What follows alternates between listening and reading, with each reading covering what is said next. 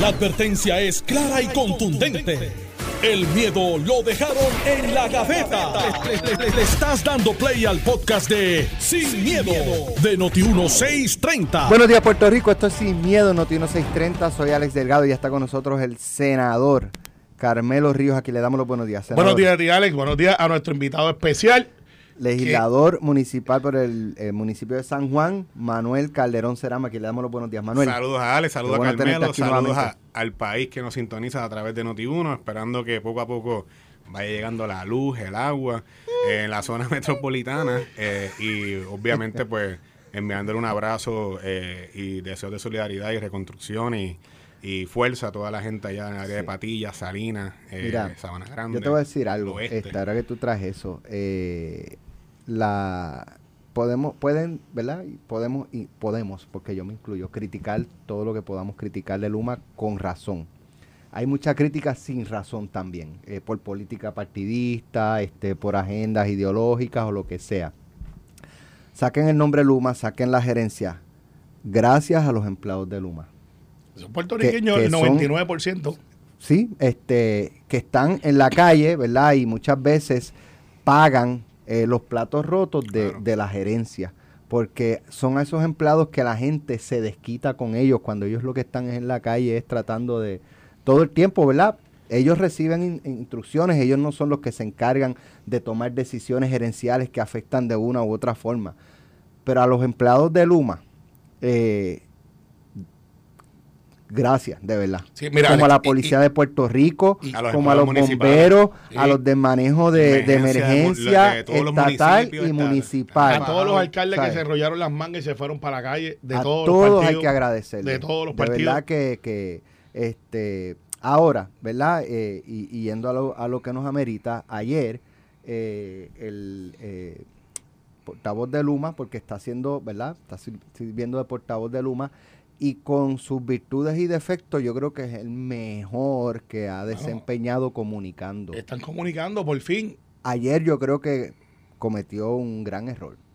Eh, Amner Gómez. eh, Pusieron cuando hizo la expresión de que este, entre ayer y hoy gran parte de los abonados iban a tener servicio de energía eléctrica. ¿Qué pasó? Que por la noche, eh, cuando fue a, a jugando pelotadura, yo le pregunté porque él estaba, ¿verdad? Estábamos pasando unos visuales bien, bien eh, impactantes. Sí, duro. duro. Y él hace referencia, ¿no? Y que esto va a tomar. Y yo entonces le hago, le hago la pregunta y esta fue la respuesta. en la red de transmisión y Gómez. que, que sorprenden. Aún con este panorama, usted se comprometió en el día de hoy de que entre hoy, mañana o más tarde el fin de semana, gran parte de los abonados iban a tener el servicio. Para mí, gran parte es más de la mitad. Gran parte Bueno, para eh, usted es eh, lo mismo.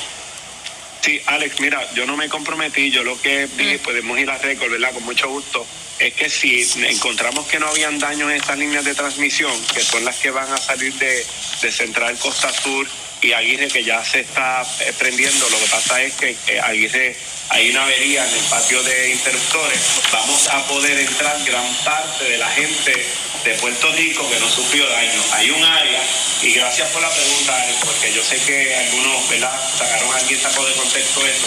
La área que sufrió daño, si miras el sur, pues va a tomar un poco más de tiempo. Así que ya mañana, ¿verdad? Hoy tuvimos que hacer un detente, ¿verdad? Si, si estas líneas se certifican, vamos a entrar en servicio esta otra parte norte de Puerto Rico que no sufrió daño. Y yo quiero eh, aclarar eso eh, para que el pueblo sepa dónde estamos parados y como ustedes saben, yo aquí desde que estoy dando la información de Luma le he dicho la verdad al pueblo. O sea, yo, él dice, bueno, yo lo que dije fue que gran parte de los, de los que se sirven del sistema que no sufrió daño.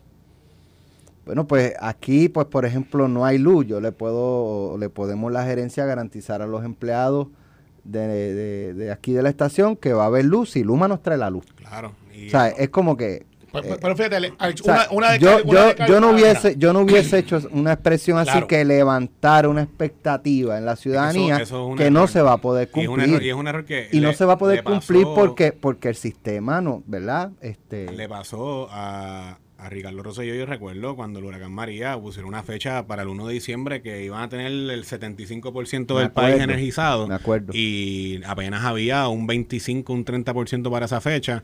Y tú no puedes pues, poner una expectativa de que ya para hoy, eh, a más de 72 horas de haber pasado el fenómeno, por, la, por lo menos en la zona metropolitana, y porque obviamente la- el área sur y el área oeste del país pues sufrió unos daños mayores, pero por ejemplo el área de la zona metropolitana, donde estamos aquí en la estación, eh, aquí no hay luz y no hay agua. Entonces el problema del agua se agudiza porque las bombas no están funcionando, ya es un problema de acueducto, pero en el caso de, de la, de la energía que hace falta para, tu, para poder operar, eh, todavía yo no entiendo cómo el, el- en una zona donde apenas aquí en San Juan llovió mucho, sí, hubo algunas inundaciones y algunas cosas, pero no más nunca son los visuales de, de otras partes de Puerto Rico, la situación de cómo tú comunicas eh, a gente que está trabajando, porque hay gente trabajando, la, la economía está empezando a funcionar, pequeños y medianos comercios están empezando a abrir, pues ya tienes un problema de que están operando con las cisternas de agua y muchos se están quedando sin agua. Ya los pedidos de cisternas de tanto el municipio como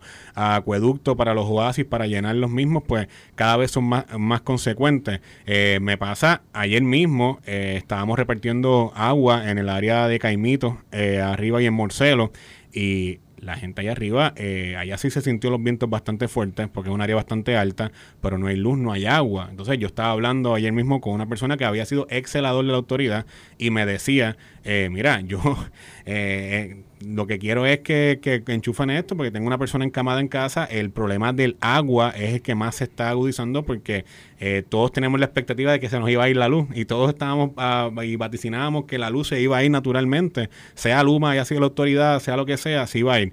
Pero el problema del agua es algo con el que no contábamos y pues ahora pues eh, eh, lo estamos enfrentando prácticamente con mayor eh, relevancia en la zona metro, pero naturalmente pues la gente de otros municipios fuera de la zona metropolitana lo van a estar experimentando de una forma mucho más eh, contundente. Sí, mira, Alex, eh, Mira, hay un- acabo de ver un titular aquí, pero es de hace 10 años. Utier pide paciencia y prudencia al pueblo. El presidente Lutier, Ángel Figueroa Jaramillo, pidió paciencia y prudencia al pueblo para que una vez pase la tormenta, dejen a los empleados trabajar tranquilos. Bueno, eh, las noticias cambian. las noticias cambian. De hecho, a mí me llamó la atención que ayer terminamos el programa de un tuit que, que Jaramillo, eh, que anda de Media Tour, y no lo culpó. o sea, él tiene que hacer su trabajo. Él es el presidente de la UTIER. Sí, pero ya es una cosa que... Sí, no, pero él no está. es el momento. No, no, pero yo lo sé, chico. pero él está diciendo. Y yo eh, soy de otro partido, yo no estoy con Luma, pero la realidad es que ya es... Cansa, mano. Por eso, es Jaramillo porque está en esa es y la gente lo está repudiando. Son vidas, es familia, gente. Claro, pero la gente lo está repudiando y está diciendo, no, usted no los queremos, este, vamos a ver con Luma. Ahora bien, vamos, vamos a analizar lo que pasó. Pasamos, nosotros acá en el norte eh, no pasamos ni la mitad de lo que pasó en el sur. Claro. la expectativa mía, cuando se, como, como que estuve 108 días sin luz en María, y esto no fue María. Esto se compara para la gente que, que ha estado más aquí eh, con Hortensia. Huracán tipo 1, viento, mucha lluvia. ¿Cuánto tiempo Se estuvimos? parece a Hugo también. O a Hugo. Mi, mi abuela me dice que se parece mucho a Hugo. Se pareció a Hugo. Yo en Hugo no estuve, estaba estudiando en Estados Unidos, pe- pero, pero mi familia sí. Y, y me han dicho Hugo y Hortensia. Vamos a Hugo, que es más. En Hugo estuvimos hasta un mes. No creo que lleguemos a un mes en áreas, en área metropolitana ya para el lunes. La expectativa de uno como ciudadano es que debe de haber luz en casi toda el área metropolitana. Entiéndase Dorado, los campos eh, de San Juan, los campos de Guaynabo, eh, que por si acaso no lo saben, en Guaynabo hay mucho campo Sí. y para allá arriba, y, y alto, y mucha vegetación. Pues allá arriba uno esperaría que para el lunes, martes ya estuviese la luz. El agua para esas áreas sube por bombeo, no sube por gravedad. Por lo tanto, pues si hay luz, pues tú puedes esperar que un día o dos después tengas agua. Lo del agua es algo que es nuevo para nosotros porque estamos acostumbrados que María, después de María, eh, pues hubo agua todo el tiempo. Lo que pasa es que esto, este fenómeno fue más de agua que de viento. Fíjate, yo le pregunté a la presidenta de la AAA, Duriel Pan al Sol, y me dijo que no, que, que hubo. Y mi recuerdo eh, es que no. Yo no recuerdo un número, quizás sí, bueno, como expresé ayer, quizás sí, pero yo no recuerdo que, que se destacara tanto un número tan alto en Claro, pero la mi- AAA y, y tu y- recuerdo es el mismo. Él mismo. Pero mira esto. ¿Tú sabes quién era la vicepresidenta de Eli Díaz? Pues yo gente diciendo, no, cuando estaba Eli, era Doriel, la que hoy es presidenta, así que no puedo decir que, que fue que cambiaron la fórmula. O sea, que ella sabe lo que tiene que hacer. Eh, ¿Por qué no se está haciendo? Bueno, generación no es el problema. Ya sabemos que Josué levantó las manos y dijo, yo estoy ready. Y empezaron a, a poner las calderas y después alguien dirá, sí, pero están poniendo las que son no tan eficientes y eso nos cuesta más. Pero las tenemos prendidas. Ya están ready to go. Entonces, ¿qué es lo que falta? El desganche. Traer, este, traer, limpiar, eh, conectar. Pues trajeron, creo que son hasta ahora 300 celadores. Salieron 100 que hay gente que los ha tribalizado. Decir, ah, llegaron 100 gringos a poner luz de Luma. Oye, cuando estaba Lutiel traían de afuera también. Ese era el propio, porque nosotros tenemos unos convenios. Unos convenios. Ah, pues entonces yo veo gente como, como María de Lourdes este, Guzmán, que hizo, tú dirás, han traído esta gente para acá. Entonces, tú miras los comentarios Sí, de la chico, gente. y, y- de verdad lo tengo que decir, tú sabes, eh, eh, a eso no le cuesta al pueblo de Puerto Rico un centavo, eso lo paga FEMA. Claro. Eh, eh, ese, tra- eh, ese dinero, esos sueldos los paga FEMA por un lado, y por segundo, pueden venir americanos, pueden venir Chinos. eh, chinos, japoneses, alemanes, españoles, franceses, el que sea, que venga a ayudar a Puerto Rico y, a- y Claro. reconstruya este sistema eléctrico de una buena vez y por todas. Y lo hablaba con el compañero, eh, lo, habla- lo hablaba fuera eh, con alguien, ¿sabes? Eh, ¿Cómo es posible que todavía en Puerto Rico, con, lo, con el cambio climático, los huracanes, eh, se está hablando eh, del punto de vista científico de hasta establecer una nueva categoría de huracán, categoría 6, porque los huracanes van a ser más grandes? Eh, ¿Cómo es posible que en Puerto Rico tenemos las generadoras más grandes de energía en el sur que pasan por un cable por el medio de la cordillera central, donde la mayoría de, la, de, la- de los consumidores, de los, de los abonados del, del UMA o de, la, o de la autoridad, están en el área norte. O sea, esa, esa visión Pero eso- de cómo eso- está confeccionado el país. Eso en- en tenía una para mí razón de ser. que- Eso tiene una razón de ser. Yo pregunté eso una vez porque estamos los, yo recibo energía del sur y es porque antes los huracanes venían por acá. Entonces ellos eh, diseñaron de esa manera. ¿Cuál es la medida que se tiene que hacer en Puerto Rico ahora en el nuevo sistema? Microredes, donde tú tengas en diferentes puntos de Puerto Rico generadores para que puedas tener, o que se me cayó esta microred, tengo esta. Sí. Y, y de esa manera resuelves el problema. No es tan fácil, decirlo es fácil, pero ya eso va por ahí. Lo que te quiero decir con esto es, yo creo que estamos respondiendo mejor sin comparar con María, porque yo veo que la es María y, y es incomparable. María fue otra cosa. Bueno, eh, pero, pero, pero hay- hay- han habido alcaldes y ha habido gente que ha dicho que Que es la lluvia y lo y el, y el- yo creo que ya y es bueno reconocer, o sea, Fiona llega el sábado por la el domingo es cuando Domingo. más duro, domingo, domingo fue más duro. Puerto Rico llevaba dos semanas de unos calores inmensos por la mañana y unos aguaceros torrenciales por las tardes. Tuvo dos semanas, ya el terreno estaba bastante saturado y los visuales de los ríos saliéndose de su cauce, eh, eso fue no, una eso cosa estuvo brutal. Y, brutal, y- y lo que pasó en Toalta, que se llevó un, un puente que yo, que María no se lo llevó, pero se lo llevó, levantó eh, losas de brea que pesan miles de libras, las levantó como si fueran papel. Sí. Y ahí tú dices, uff, esto es duro. Lo que te quiero decir con esto es, no vamos a estar un año sin luz, Alex. No vamos a estar seis meses sin luz. Nos vamos a levantar más rápido. Eh, ¿Qué tan rápido? Quizás ahí es que fallan. Y Doriel, en mi opinión, tiene que ser más vocal. Eh, yo creo que, está- que- que están trabajando full, full blast porque tengo la información. Pero tiene que informarle más al pueblo. Mire, aquí lo que está pasando es esto. Yo tengo los generadores, porque Acueducto tiene mil y pico de generadores portátiles, que los teníamos desde el desastre y los tiene que FEMA los paga, by the way. Eh, y por eso tú lo ves prendido. Yo le pregunté una vez a Eli Díaz Atienza cuando llegó la luz, Eli, ¿por qué tenemos prendido los generadores del acueducto cuando ya tenemos luz hace dos semanas? Y Eli, que era el director del acueducto, me dice, lo que pasa es que esos son fondos federales de FEMA y como el sistema todavía está inestable, yo tengo que tenerlos prendidos, aunque hace dos semanas tenemos luz, para garantizar que el servicio no se interrumpe, porque yo no puedo abr- abrir y cerrar una llave como lo haces tú en tu casa. Yo tengo que hacerle un reboot al sistema para que el sistema entonces empiece a generar otra vez a lo que llegue a tu casa. Y eso tarda horas largas. Y yo entendí eso y no le costaba, o sea, es, parte del seguro, pues es un seguro. Eh, Manuel, tú lo sabes, nosotros estamos en el área metro. Aquí la cosa yo creo que está mejor organizado.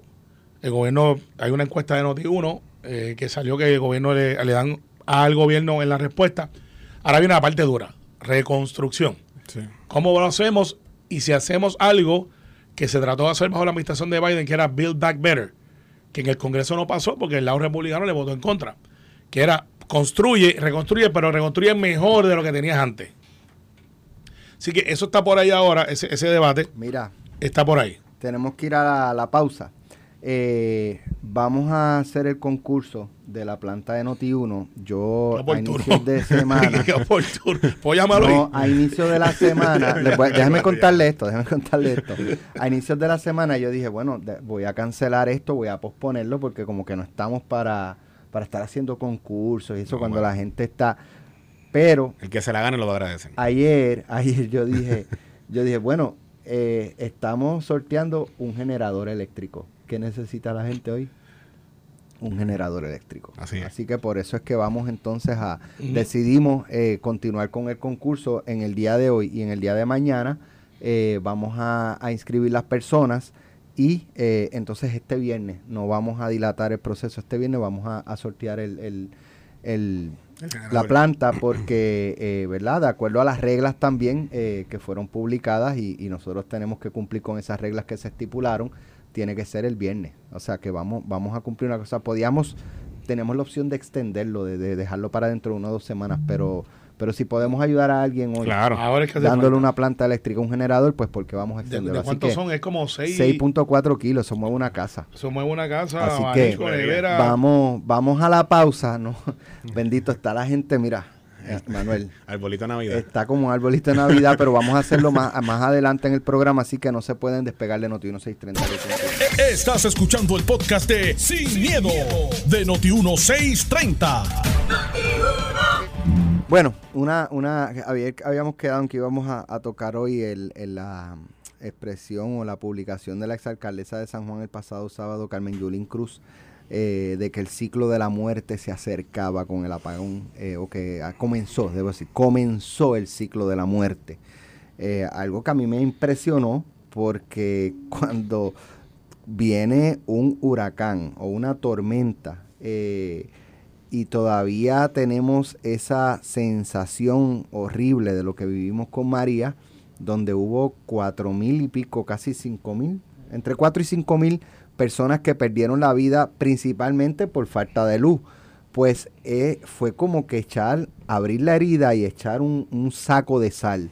Esa expresión de la exalcaldesa. Eh, ayer ella tuvo la oportunidad de hablar con Normando Valentín aquí en Normando en la mañana y ella eh, Después que cogió la pela ella- mediática que cogió de todo el mundo cayéndole encima. ella explicó que, que lo hizo para ella ella dijo no porque expresión eh, o sea que ese tipo de, de expresiones o por lo menos como lo proyectó fue lo que yo entendí de la entrevista eh, pues un poco jamaquean el palo eh, no tanto en la Casa Blanca. Ella eh, porque ella dice no porque ya el presidente declaró estado de emergencia pero hay otras áreas de donde pueden asignar fondos que me debo entender que se refiere al Congreso No, no, mira. porque eh, eh, eh, todo, eh, cae bajo el- la Casa Blanca Y, y Manuel y yo estamos, pero lo que pasa es que Manuel y yo que estamos en gobierno hace un tiempito, que Manuel es más joven que yo, no por mucho, by the way. Este, un poquito, bastante. eh, tú, tú haces un poquito bastante, ¿no? 49, al lado allá. 33. Ah, bien, tú vas a llegar a los 49, no te preocupes. Rápido. Paliza. Sí, exacto. Pegarle caso a los mayores. No estabas pendiente y cogiste el bolazo. Sí, no, está bien, que que está durmiendo el sereno. Pero mira, Alex, lo que pasa es que hay varias etapas dentro del proceso. Está lo que el gobernador hizo, que lo han hecho de los gobernadores, viene un desastre para de mí, no es un desastre todavía. Eh, ve para que me vayan de- declarando la emergencia y eso libera una serie de fondos.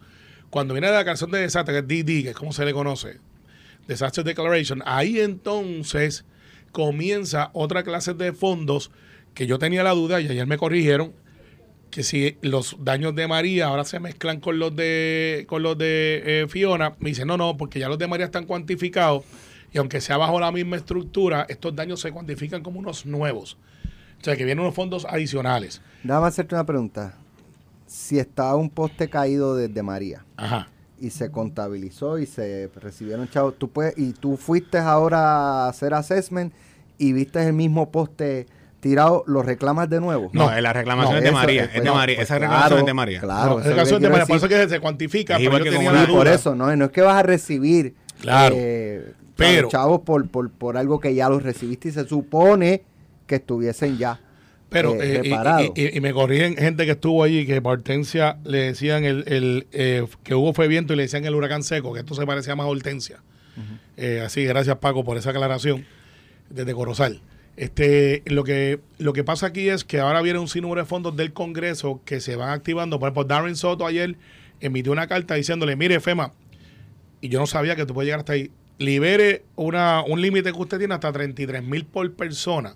Cuando digo por persona, yo creo que se está refiriendo más por, por, por Familia, casa, familia. Por, por familia. 33 mil personas 33 mil que usted puede reclamar. Recuerda que FEMA es una aseguradora, que FEMA no es una agencia federal per Pero se eso, como, pero eso- esa, Pero expresión pasa- de la alcaldesa Sí, pero- ayuda a que No, se no, claro que no ayuda. eso, Claro que no se ayuda. estremezcan, Yo- yo dramatiza pienso, yo lo pienso que... que, que- que aquí y varias cosas. Eh, las redes sociales eh, están bastante tóxicas, diría yo, sobre todo las redes sociales de Twitter, que es donde pues usualmente más periodistas, políticos, personalidades eh, están allí. Y yo creo que cuando yo leí las declaraciones de la exalcaldesa de San Juan, creo que las hizo el mismo domingo, eh, no me parecieron correctas. Número uno, porque no abona a, a ese PTSD que a muchos nos da. Cuando tengo que decirte, cuando yo vi el video del puente nutuado en la televisión, a mí se me desgarró el corazón y me, y, o sea, me entró el, el PTSD real de, de cuando el huracán María, de los peores momentos, de los peores visuales, de, de la cantidad de personas que, que pueden morir. eh, y pues eh, ha sido enorme. Número, eso por un lado.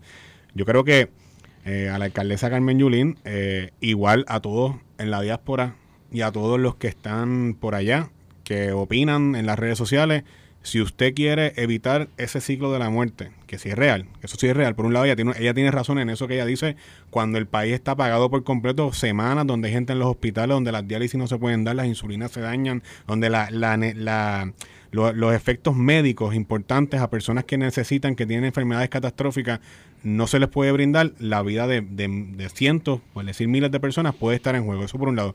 Pero si usted quiere verdaderamente evitar eso y usted quiere ayudar al país, móntese en un avión y llegue a Puerto Rico y vaya al fil y vaya al ground y vaya ahí a ayudar y póngase a disposición y póngase a disposición de, de la gente, de los alcaldes, de los representantes, de los, del gobernador, de las agencias. O sea, en esta situación tenemos que evitar eh, eh, esta obsesión mediática de irnos viral, de irnos eh, con el, con el con la expresión más, más política, la expresión más, más, rabiosa, el, el video más, más obsceno, esta obsesión salivada de que todo fracase para poder criticarlo. O sea, al final estamos ante una emergencia, estamos ante donde un país que necesita que toda su clase política, que los alcaldes, legisladores, eh, todos los jefes de agencia, o sea, ayer yo vi eh, fotos del representante Nalmito Ortiz con la con Cari Pierluisi, eh, la secretaria, la alcaldesa de Salinas con el gobernador de Puerto Rico. O sea, Memo González eh, con Tito eh, Ramírez en Arecibo. Eh, otras- bueno,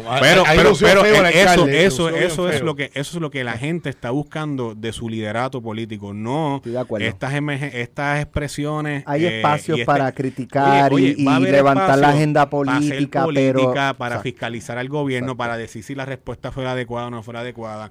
Eso por un lado. Lo segundo, la declaración de emergencia. Hay una declaración de emergencia que emite el gobernador que se la pasan al presidente. Esa es la primera. Pero hay una, y esa eh, se puede hacer incluso, se hace en muchas ocasiones antes de que, la, de que el huracán pase o que la emergencia suceda, cuando ya es inminente el paso de, de- del huracán o de la tormenta, eh, que tú sabes que ya van a haber unos daños eh, cuantificados bastante grandes, se puede firmar la declaración antes de que pase le ocurra la emergencia. Creo que el gobernador la firmó el mismo, el mismo domingo en la mañana. Hay una declaración de emergencia mayor. eh, esa eh, es otra categoría de declaración de emergencia, que entonces ahí sí es lo que, lo que decía Carmelo, de los, de, de los fondos sobre todo que están disponibles por individuo. Ahí es que tú puedes ap- aplicar, no sé si se recuerdan los, los 500, 300 dólares de FEMA originalmente que se aplicaron cuando María. que le decían los Eh, mojaditos. eh, esa- esas ayudas y, eso, y esos fondos pues están disponibles, van a estar disponibles si en efecto el presidente de los Estados Unidos firma esta declaración de emergencia mayor que yo entiendo que la debería de estar firmando De hecho, hoy- próximamente. Hoy, hoy creo que la van a Eh, firmar. porque ya la comunicación que ha habido entre Casa Blanca y el gobernador pues ha sido bastante bastante positiva y yo creo que es bueno, o sea, al final eh, no nos han venido a tirar papel toalla, pero pre- eh, las expresiones del presidente pues han sido bastante favorables entendiendo la necesidad y la ayuda que hace falta aquí en Puerto Rico, sobre todo en el área sur y en el área oeste del país que, que está bastante bastante en el piso y bastante afectada. que es donde más realmente se ha dado. Pero Alex, vas a ver algo diferente que lo que vimos en María. Antes venía este conglomerado de congresistas, venían 30, 40, se montaban en un avión y hacían un tour. Eh, ¿Cuándo quieres apostar que van a volver? van a volver algunos, pero recuerda que estamos en el midterm de noviembre, pues, No, claro, pero hay que va-. Eh, va- Kamala es la que yo creo que va a venir. La impresión que tengo, este sábado, este sábado yo invité a Darren que me dijo, puedo ir a Puerto Rico. Darren Soto va a estar en mi casa y va a estar sábado para domingo. Vamos, Darren Soto, el congresista de Florida, que es muy amigo de hace años cuando era ¿Y qué va a legislador. de- resolver en tu casa, Carmelo? Ah, porque Llévalo va- al field. No, porque nos vamos para el field. Nos vamos para el. Me- Él me pidió Rubén Gallego llega el lunes, eh, que también tú sabes que A de- tu casa tú invitas a tus amigos, mira, a Manuel, a mí, a Alejandro, a lo- comer lo puedo carne invitar Cuando frita. salgamos de todo esto, lo puedo invitar. Este, la- Sí, sí. Dice que tú cocinas. Cocino y cocino bien. Es una fiesta de Navidad bien buena. Fre- Fregando soy un desastre, pero cocinando vamos ¿Quién vamos es el primero que va a probar la comida Carmelo? Yo mismo. Sí. Dale, y si no pasa nada, Exacto. Me mano minutos.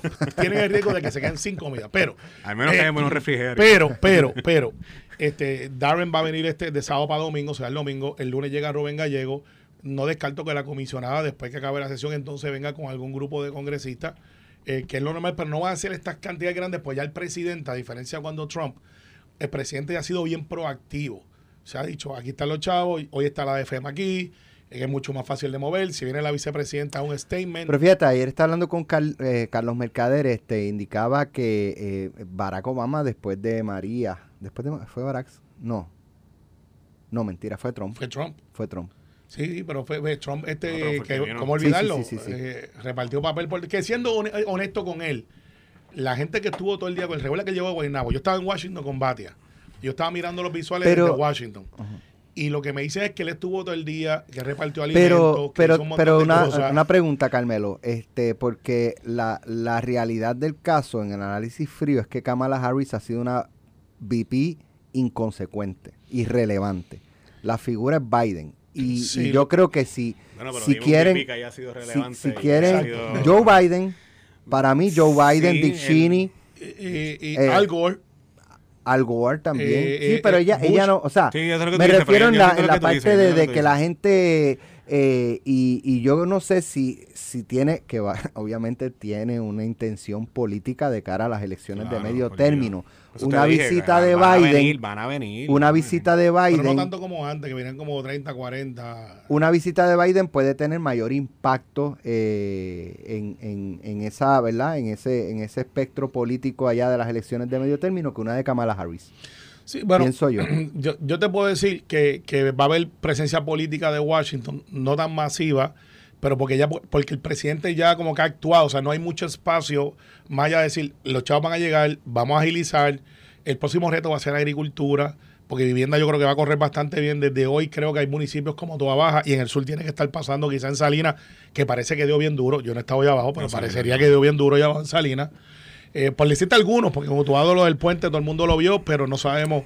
O sea, va a haber. Entonces, lo otro que te puedo decir, y quiero destacarlo, Alex, porque yo sé que ahorita nos vamos a un, si- un sitio más cómodo en este programa, Exacto. eh, don- donde la espalda no sufre tanto. este, artistas, artistas. Tengo que destacar en contra de su voluntad a Héctor El Fader, a Coscuyuela, a Bad Bunny, las cosas como son, calladitos han estado, Bad Bunny no está en Puerto Rico, envió dinero, al igual que yo.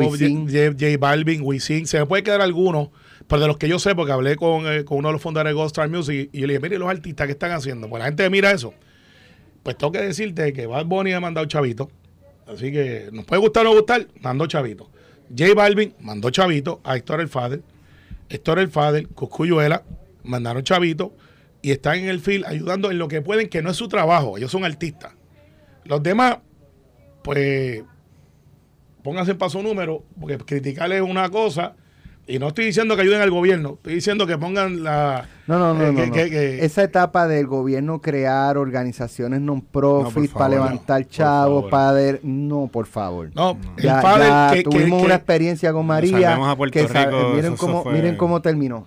El Fader está haciendo no un trabajo espectacular, Hay- calladito. De hecho, hay- lo estoy diciendo en contra de su voluntad. organizaciones sin fines de lucro que sí pueden tener el apoyo del gobierno en Sí, lo tienen. de, de- Lo de tienen. seguridad, logística, prestar almacenes para centros de acopio y cosas así, pero que Sí, el pero gobierno y- se y involucre. eso- Y eso, y eso es una cosa, pero volvemos. Si usted quiere ayudar a Puerto Rico y usted está eh, fuera del país y usted está en la diáspora eh, y usted está organizando un grupo de recogido de ayuda eh, y usted quiere garantizar que esa ayuda llegue a donde tiene que llegar, mi recomendación es que se monte en un avioncito y llegue a Puerto Rico. eh, los pasajes van a estar bastante baratos ahora. eh, llegue a Puerto Rico y este eh, gana- garantice que esa ayuda llegue al fil y fanguese los pies un ratito y sea, las botas y claro. ensúciese las manos. Y- y- Porque y- y desde las redes sociales y criticarlo todo. Te lo digo porque es que ayer, anoche, anoche yo entré a Twitter un rato y yo, wow, mano, o sea, era como que.